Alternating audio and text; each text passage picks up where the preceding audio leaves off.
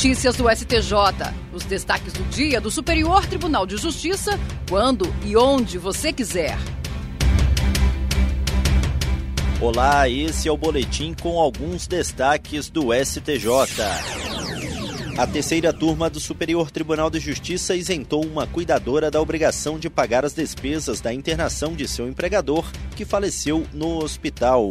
No caso analisado, ao acompanhar o patrão ao hospital, a cuidadora acabou assinando em nome próprio os documentos exigidos para viabilizar a internação. Após a morte do paciente, o hospital ajuizou a ação para cobrar as despesas tanto do espólio quanto da cuidadora. Em primeira instância, a ação foi julgada procedente em relação ao espólio do empregador e improcedente em relação à cuidadora.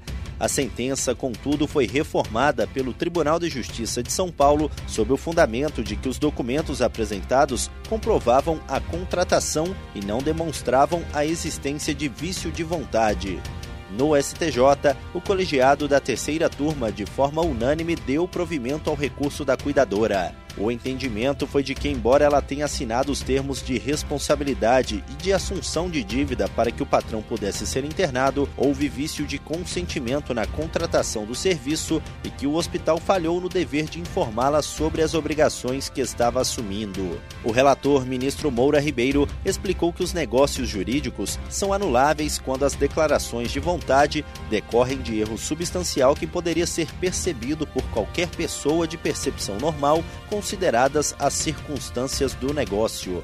O ministro ressaltou ainda não ter sido comprovado que o hospital tenha cumprido seu dever de prestar informações à cuidadora quanto às consequências jurídicas de assinar aqueles documentos. Terceira sessão do Superior Tribunal de Justiça vai definir sobre o rito dos recursos repetitivos se a reiteração delitiva obsta a incidência do princípio da insignificância ao delito de descaminho, independentemente do valor do tributo não recolhido. A questão foi cadastrada como tema 1218. O relator, ministro Sebastião Rei Júnior, apontou que a Secretaria de Jurisprudência do STJ identificou 469 acórdãos e 3.355 decisões monocráticas proferidas no tribunal sobre a matéria em debate, o que atende ao pressuposto da multiplicidade e potencialidade vinculativa, possibilitando a formação de um precedente judicial dotado de segurança jurídica.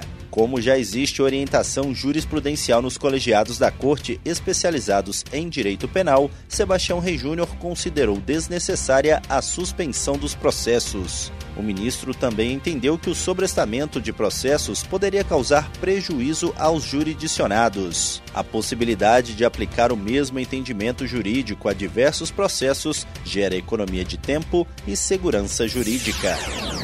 Nos dias 30 de novembro e 1 de dezembro, o Supremo Tribunal Federal e o Superior Tribunal de Justiça promoverão o quinto Encontro Nacional sobre Precedentes Qualificados. O encontro tem o objetivo de aprofundar o estudo teórico e prático dos precedentes qualificados para fortalecer a cultura dos precedentes judiciais nos tribunais brasileiros.